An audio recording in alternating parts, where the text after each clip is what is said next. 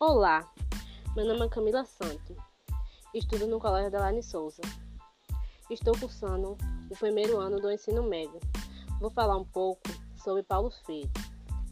Paulo Freire foi um educador e filósofo brasileiro e considerado um dos pensadores mais nativos da história da pedagogia mundial, tendo influenciado o movimento chamado Pedagogia Crítica e também o patrono da educação brasileira.